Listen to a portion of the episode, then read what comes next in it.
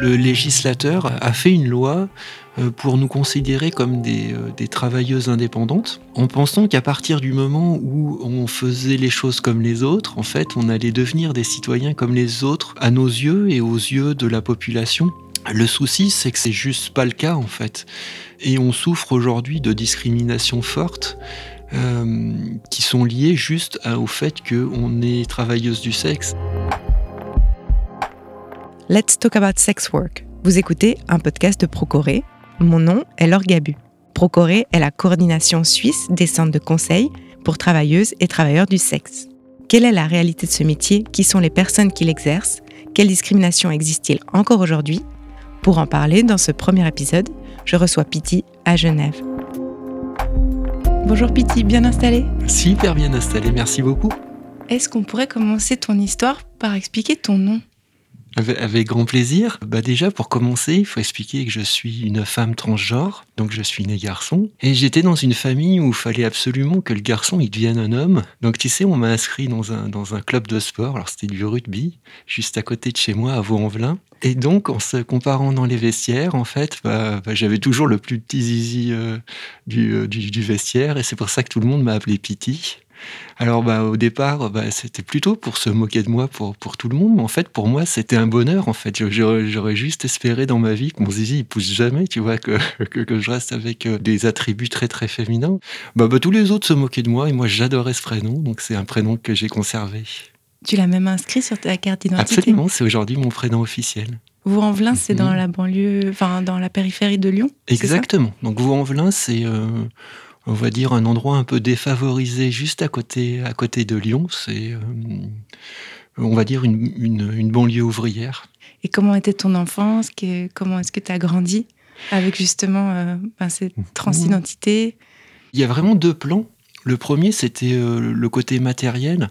En fait, j'ai jamais manqué de rien au niveau matériel. Tu vois, on faisait partie euh, de, la classe moyenne moins. On n'a jamais eu de soucis pour finir les mois. Tu vois, on partait euh, une semaine en sport d'hiver, on partait à la mer l'été, on passait Noël en famille. Tu vois, c'est une, famille, tout ce qu'il y a de, plus standard. Par contre, la seule chose que j'ai manqué, c'est d'amour, en fait, parce que bah, depuis toute petite, mes comportements euh, sont des comportements plutôt liés au, genre féminin. Ben, mon père l'a pas supporté. Et, euh, puis tout ça, ça s'est, totalement aggravé au fil des années parce que en fait, il y avait quelque chose en moi qui me poussait vers cette, vers cette féminité. Et puis, euh, ben, chaque fois que je poussais vers cette féminité, lui poussait vers, vers le rejet. Ma vie, elle a basculé le jour de mes saisons, en fait. Euh, le jour de mon anniversaire, dans, leur infini amour, euh, mes parents m'ont mis à la porte de chez moi, en fait. Donc je me suis retrouvée toute seule, avec, euh, avec un sac, un tout petit peu d'argent. Donc je suis allé voir une assistante sociale qui était juste à côté qui a appelé mes parents qui ont confirmé qu'ils refusaient de m'héberger, qui a appelé mes grands-parents maternels qui ont refusé de m'héberger, qui ont appelé mes grands-parents paternels qui ont refusé de m'héberger, qui ont appelé ma tante qui a refusé de m'héberger. Mais quel argument est-ce qu'ils utilisaient? L'idée derrière tout ça, c'était... Euh, ben, elle va se confronter, ou il va se confronter à, la, à la réalité, et puis, euh, il va bien comprendre ce que c'est la vie, en fait. Et puis, bah, quand il reviendra, ça sera, ça sera un homme. J'ai gardé un lien très, très distant avec, avec mes parents. C'est toujours très difficile d'en parler, mais c'est comme ça que moi je l'analyse, en tout cas. Mm-hmm. Et donc, j'ai fini dans un foyer pour euh, jeunes adultes. Le problème, c'est que, bah, en tout cas, en France, à, cette époque-là, euh, on, on, t'intégrait dans des foyers par rapport à ton sexe et non pas par rapport à ton genre. Donc je me suis retrouvé dans un foyer euh, où il y avait plein de, jeunes adolescents euh, en, problème avec, avec la société. Pour euh, réemployer leurs mots et c'est pas super joli mais la moitié voulait me casser la gueule et l'autre moitié voulait me pécho. C'est exactement ce qu'on me disait tu vois c'est compliqué. Donc tu vois la première nuit je l'ai passé sous mon lit caché sous mon lit avec tu vois des vêtements à côté de moi, euh, à pas dormir une seule minute de, la nuit, c'était c'était l'enfer. Donc très rapidement, bah, j'ai fugué et je me suis réfugié dans un squat qui était juste à côté de là où j'habitais. Et le travail du sexe, parce que la transidentité, je pense mmh. que c'est un sujet en soi et on pourrait en parler pendant des heures. Ce qui nous intéresse, c'était quand même de savoir comment de là, tu as commencé à travailler Et ben alors là, c'est bah, arrivé assez vite en fait, parce que bah, les gens dans le squat, ils étaient super gentils, mais tu vois, à un moment donné, il faut, il faut vivre et puis il faut manger. Et pour manger, il faut avoir de l'argent. Qu'est-ce que tu as fait? Eh ben écoute, d'abord, je me suis posé la question de savoir si je devais mourir ou survivre. ça a été assez long à me décider. Et finalement, le, l'instinct de survie a repris, a repris assez vite son dessus. Dans le contexte où j'évoluais, tu vois, j'avais trois choix. Le premier, c'était de tomber dans la petite délinquance. Le deuxième, c'était euh, de tomber dans le trafic de drogue. Et le troisième, c'était de me prostituer. Euh, dans ces trois choix, franchement, il n'y en avait qu'un où, euh, ou qui était en phase avec mes valeurs et puis et puis ce que je pensais être bien et c'est comme ça que j'ai commencé la prostitution j'avais 16 ans et, et, quelques jours dans les rues lyonnaises Et aujourd'hui, tu as quel âge? Ça fait combien de temps que tu exerces ce métier? Aujourd'hui, donc j'ai un peu plus de 45 ans. Ce que je dis toujours, ça fait ça, fait deux ans que j'ai 45 ans et, et j'exerce ce métier. Alors, j'ai une première période donc de mes 16 ans à mes 21 ans, et puis une seconde période de mes 27 ans à, à aujourd'hui. Donc tu vois, ça fait, euh, ça fait 27, euh, 20, 25 ans à peu près, un peu plus de 25 mmh. ans. Et donc aujourd'hui, ce métier, c'est un métier que tu as choisi.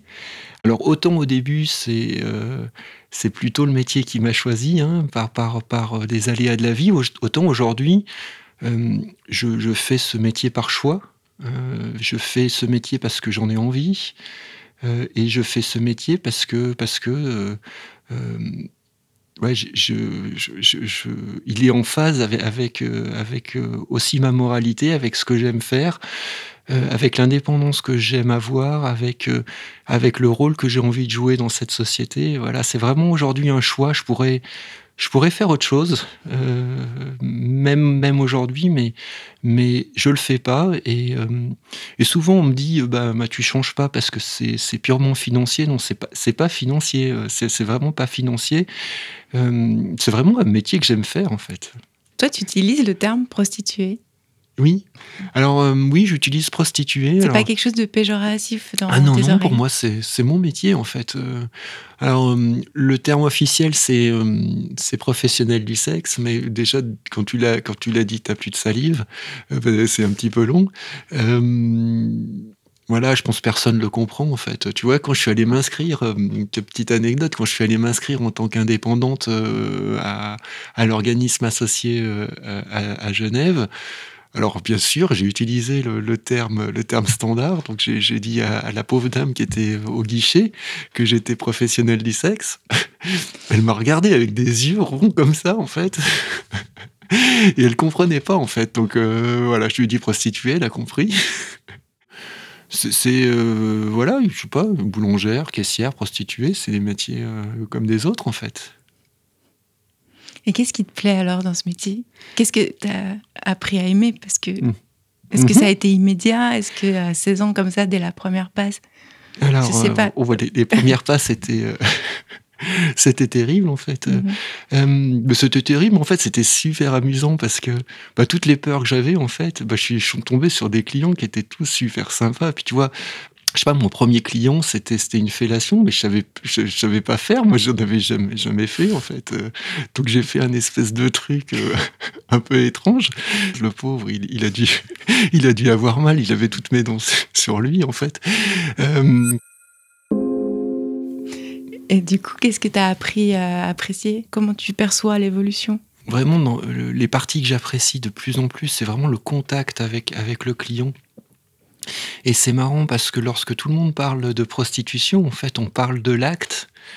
Mais en fait, euh, tu vois, dans, dans, le temps des différentes prestations, en fait, le, temps de l'acte n'est pas le temps le plus important. C'est vraiment ce temps de discussion, d'échange. Alors, on, on, fait plus écouter que parler, mais, mais, euh, mais voilà, les gens se. Bah, ils, ils parlent de sujets qu'ils osent pas forcément parler en société, tu vois. On met un peu la libre parole euh, Par de tout exemple? ça. Euh, bah, tu vois, alors de toute leur passion. Alors, j'ai des clients qui sont.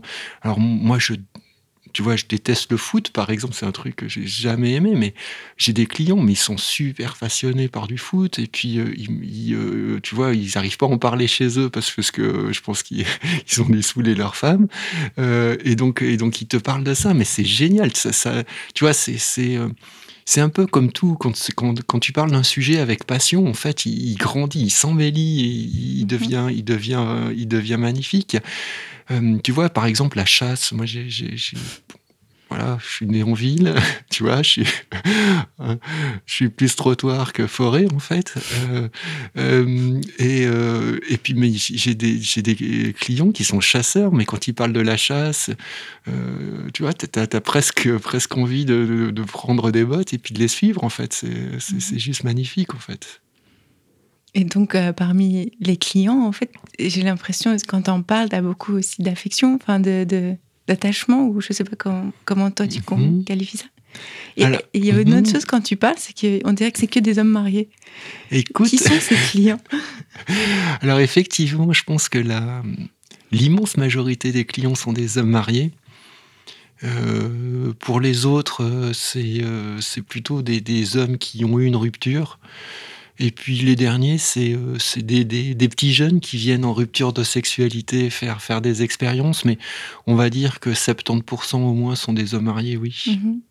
Et c'est des gens que, pour qui tu as, développé une forme d'affection ou est-ce qu'il y a quand même des gens qui te dégoûtent? Est-ce qu'il y a des clients que t'aimes pas? Écoute, en tout cas, l'immense, l'immense, l'immense majorité, et au moins, au moins 9 sur 10, en fait, des clients sont, sont super gentils, en fait, et, sont, sont, très loin de l'image que tu pourrais avoir et qui est véhiculée par, euh, par la pornographie, par exemple, qui sont euh, des clients qui sont, qui sont euh, limite agressifs et puis qui sont là pour du pur sexe. En fait, la réalité, elle, elle est juste pas là. Ça, ça c'est des images qu'on voit sur YouPorn ou à la télévision, mais dans la vraie vie, les, les gens, ils sont vraiment pas comme ça. Et ouais, il y, a toujours un lien qui se fait. Alors, je ne sais pas exactement comment ça s'appelle. Et c'est là où il faut aussi que nous, on soit très attentive euh, à ne pas, euh, à ne pas pousser le, bouchon trop loin, en fait, et être, euh, et être un peu à la limite et à la frontière de l'attachement, comment dirais-je, Émotionnel Émotionnel, l'attachement émotionnel, c'est exactement le bon mot. Mhm. De pas mettre tes émotions, de pas prendre les leurs, c'est ça? Alors non, parce que en fait, ça, ça, il y a toujours, il y a toujours ça en fait. Avec le client, en fait, si tu lui fermes, fermes la porte vraiment euh, et que tu lui autorises pas de rentrer, bon, il va, il y aura aucun dialogue possible, il y aura, il y aura rien qui va se passer. En fait, autant qu'il aille voir une poupée gonflable ou, euh, tu vois, c'est exactement la même chose, quoi. Et, mais, mais euh, mais il faut lui laisser la, place juste, juste comme il faut en fait. Bah, tous les gens qui sont en relation avec d'autres personnes euh, qui travaillent dans le social ont ça, sauf que euh, bah, la relation sexuelle fait qu'il y, a naturellement euh, plus de choses qui se transmettent. Il y a, un côté animal aussi qui, fait que bah, il y, y, a une relation particulière et chimique qui, arrive. Et c'est là où il faut vraiment faire attention de mettre la frontière au, bon, endroit en tout cas. Mm-hmm. Et tu as des fois peur de, de t'attacher toi? Oui, oui, oui, ça fait partie des, euh, ça fait partie des peurs. Euh, j'ai aussi euh, peur que le client s'attache, c'est l'autre point. Il y a toujours ce sentiment-là de dire que si le client s'attache, bah, il, va, il va être source de revenus. mais je pense que c'est pas bien dans le cadre de la relation parce que de toute façon, ça, ça, il y a un biais qui est jamais bon en fait. Voilà, je me fais un point d'honneur que dès que dès que je vois que les, choses vont trop loin de leur côté, d'expliquer bien les choses, euh, de, mentionner euh, que j'ai une vie à côté, que, que, que, que, tout ça, c'est euh, professionnel. professionnel mhm. C'est où ta limite C'est ta ligne rouge Écoute, quand c'est un peu compliqué, tu vois, pour comment tu sais que tu t'entends bien avec une personne ou pas, c'est mhm. c'est vraiment très aléatoire en fait. Euh, voilà, moi je, supporte pas euh, les gens mal polis, je supporte pas, euh, tu vois, les gens qui te prennent de haut. et puis et puis voilà, je suis pas, je suis pas un objet, je suis, je suis une personne. Donc bah, les gens qui me respectent pas, cela, cela, c'est clairement la porte qui se ferme assez, assez rapidement. Mm-hmm. Et du coup, la porte, elle se ferme quand? Parce que, que si j'ai bien compris, toi, tu Mhm. travailles donc sur le boulevard, comme tu appelles ça, Mhm. donc dehors dans la rue, mais aussi sur Internet. Absolument. Et donc, à quel moment est-ce que, euh, si tu es dans la rue, tu as la possibilité de dire non, stop? En gros, euh, tant que t'es pas rentré dans la voiture, tu as, toutes les possibilités de dire stop. Moi, j'aime bien instaurer un premier dialogue et en fait, tu le vois vite. En fait, tu vois dans les yeux des gens euh, s'ils ont des yeux pétillants ou pas. Si euh, tout ça, c'est c'est un espèce de feeling. Alors des fois, je me trompe, hein, bien, bien évidemment, euh, de moins en moins. Euh, mais mais bon, bah ben, dans ces cas-là, bah tu fais une prestation un peu un peu froide et puis et puis tu t'en vas le plus vite possible en fait. Mais honnêtement, c'est vraiment très très rare. C'est c'est une fois par an, tu vois, un truc comme ça, quoi. A une chose dont on n'a pas parlé, c'est comment tu es arrivé en Suisse et pourquoi Mhm. En fait, euh, j'ai longtemps travaillé euh, dans les rues lyonnaises. Et à un moment donné, en fait, euh, bah, il y a eu une pénalisation de la prostitution en France. On était en quelle année? Euh, c'était dans les années 90, euh, c'était sous Nicolas Sarkozy, tu vois. c'est Oui, je me souviens, 90, 2000. Ouais, je vieillis, dis donc. Mais en tout cas, euh, en fait, il y, a- eu un vrai tournant en fait du métier parce que en pénalisant non seulement les prostituées, mais également les clients, bah, euh, l'État a mis en place un grand vide. Et là, bah, je me suis aperçu en fait que la nature avait horreur du vide en fait, et que quand tu laisses un grand vide, bah, les petits caïds et, euh, le crime organisé, ils arrivaient toujours à prendre leur place. Donc c'est exactement ce qui s'est passé. Alors c'était même un petit peu avant les années 2000. Euh, bah, Il y, y a des petits caïds et, avec leur famille qui ont décidé que ce bout de trottoir c'était le leur en fait. Puis ben toi qui étais dessus, ben t'avais rien d'autre à faire que de leur faire allégeance. Si t'étais pas contente, bah soit tu, tu travaillais pas, soit tu te plaignais à la police qui de toute façon te disait que t'avais pas le droit de faire ce métier, donc euh, c'était juste impossible. Donc euh, ils avaient tous les droits en fait, et donc euh, bah, ils, ils en ont bien bien profité. Et donc, ils te demandaient de payer pour être sur ce trottoir. Absolument. On peut parler d'esclavage moderne en fait, euh, si on regarde bien avec un petit peu de recul. Ouais, il t'obligeait euh, à payer pour euh, être présent sur le trottoir. Et d'ailleurs, entre parenthèses, voilà, il prenait euh, 70%. Moi qui travaillais, j'avais j'avais 30%. Tu vois, c'est c'est pas un petit peu. D'un autre côté, il te garantissait la place, il te garantissait la sécurité. Euh, mais après, le problème, c'est que tu, tu rentres dans un monde où c'est un peu ton alpha et ton oméga, tu vois. euh, donc le problème, c'est que tu as envie d'acheter une voiture, tu vois. Euh, t'as pas de métier, t'existes pas, tu fais comment? Bah, tu, tu demandes à ton bac. Tu as envie de partir en vacances, t'existes pas, comment tu payes, comment tu payes tes vacances, en fait? Donc comme t'existes pas, tu passes par lui. C'est lui qui devient C'est ton lui, état. c'est lui exactement. Et puis à la fin, euh, bah, tu travailles quasiment plus que pour lui, et puis euh, bah, il s'arrange pour, euh, pour bien sûr que tu continues à lui devoir de l'argent, et puis tu pars plus en fait. Et puis bah, il te dit de travailler de telle heure à telle heure, bah, tu travailles de telle heure à telle heure. Il te dit que tant que t'as pas fait autant de clients, bah, tu dois rester sur le trottoir. Et bah, tu le fais, c'est comme ça quoi. Et comment tu as réussi à t'échapper de ça, à sortir de ça? Et, Et- après, tu es venu en Suisse. Exactement. Après, je suis venu euh, ici sur Genève directement. Euh, bah, comment comment j'ai fait? Bah, j'ai, euh, Je me suis privé de beaucoup de choses pour pouvoir le rembourser. Quand il me demandait de faire X prestations, bah, j'en faisais une de plus. Et, puis, et puis, je gardais cette prestation de plus pour moi. Euh, et puis, euh, puis bah, petit à petit, je suis arrivé à rembourser tout.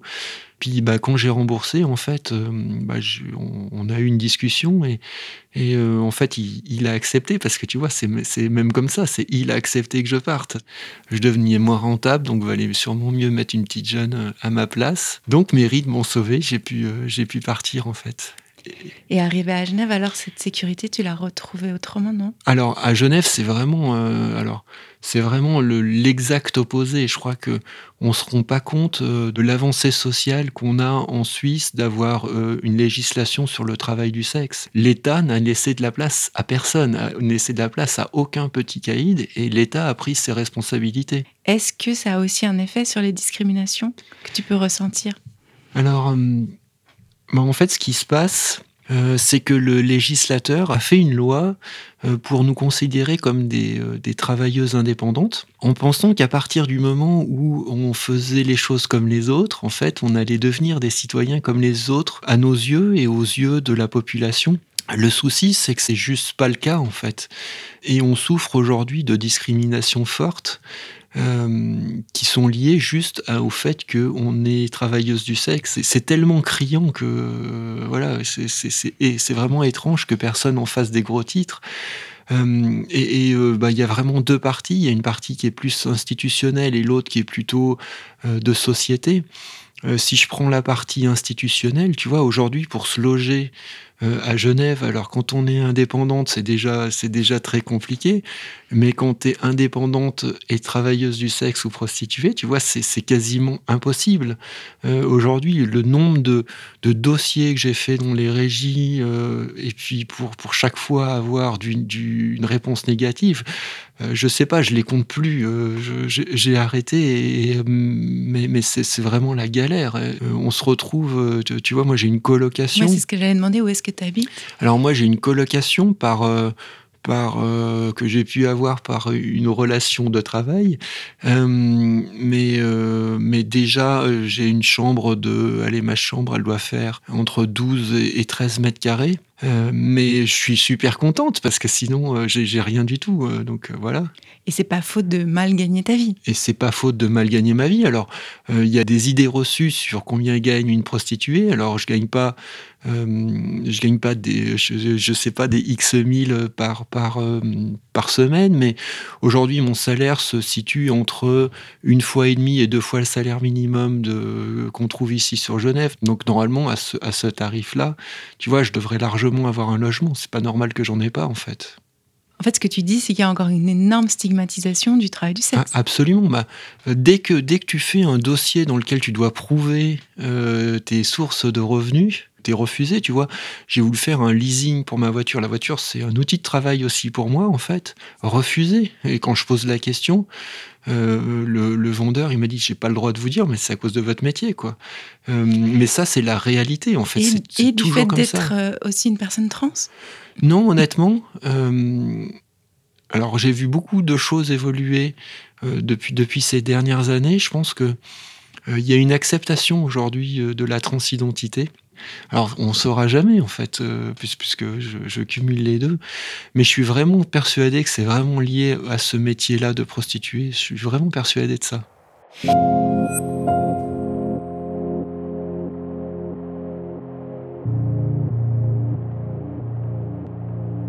Donc si aujourd'hui tu dois résumer euh, un peu ton rapport au travail du sexe, est-ce que c'est un travail que tu fais du coup par plaisir pour le plaisir, dans lequel tu éprouves du plaisir.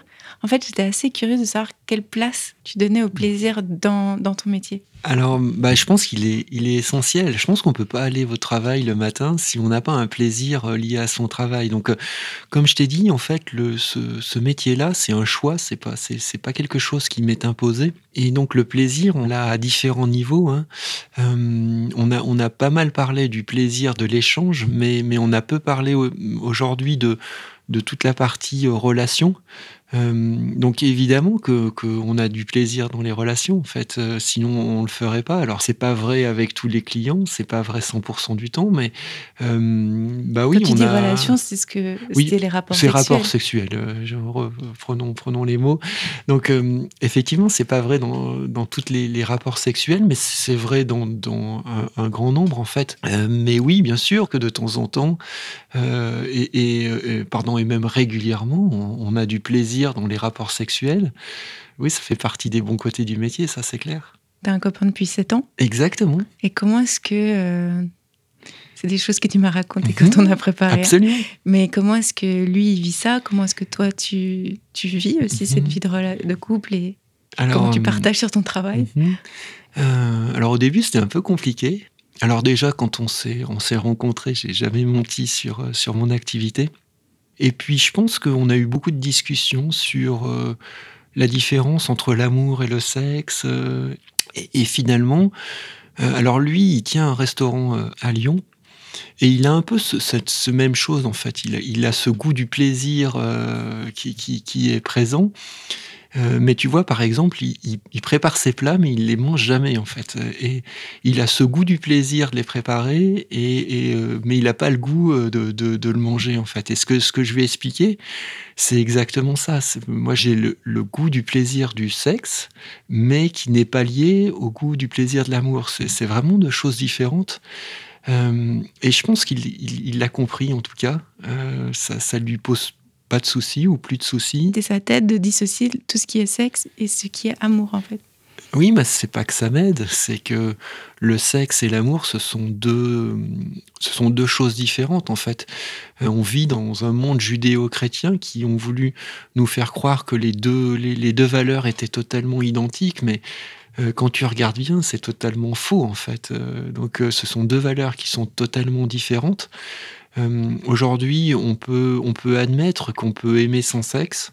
Euh, je pense qu'il y, y, a beaucoup de, de, papis mamies que je croise dans la rue euh, qui sont super jolis, etc. Je suis pas sûr qu'ils aient beaucoup de sexe et pourtant on peut pas dire qu'ils s'aiment plus.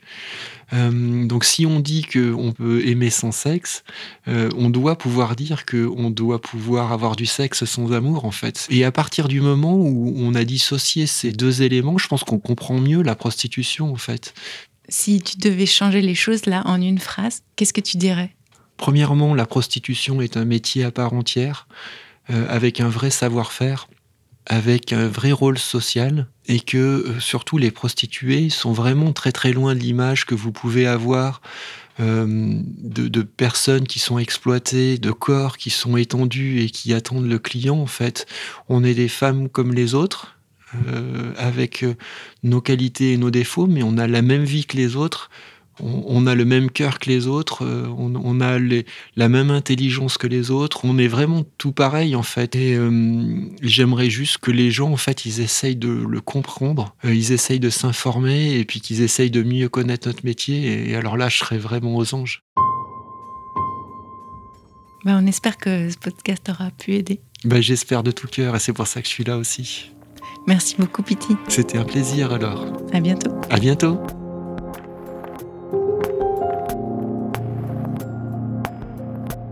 C'était Let's Talk About Sex Work, un podcast de Procoré.